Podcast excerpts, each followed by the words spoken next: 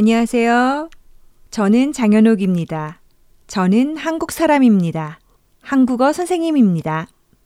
안녕하세요. 저는 게르하트입니다. 저는 오스트리아 사람입니다. 투어 가이드입니다. 안녕하세요. 최서윤입니다. 한국 사람입니다. 대학생입니다.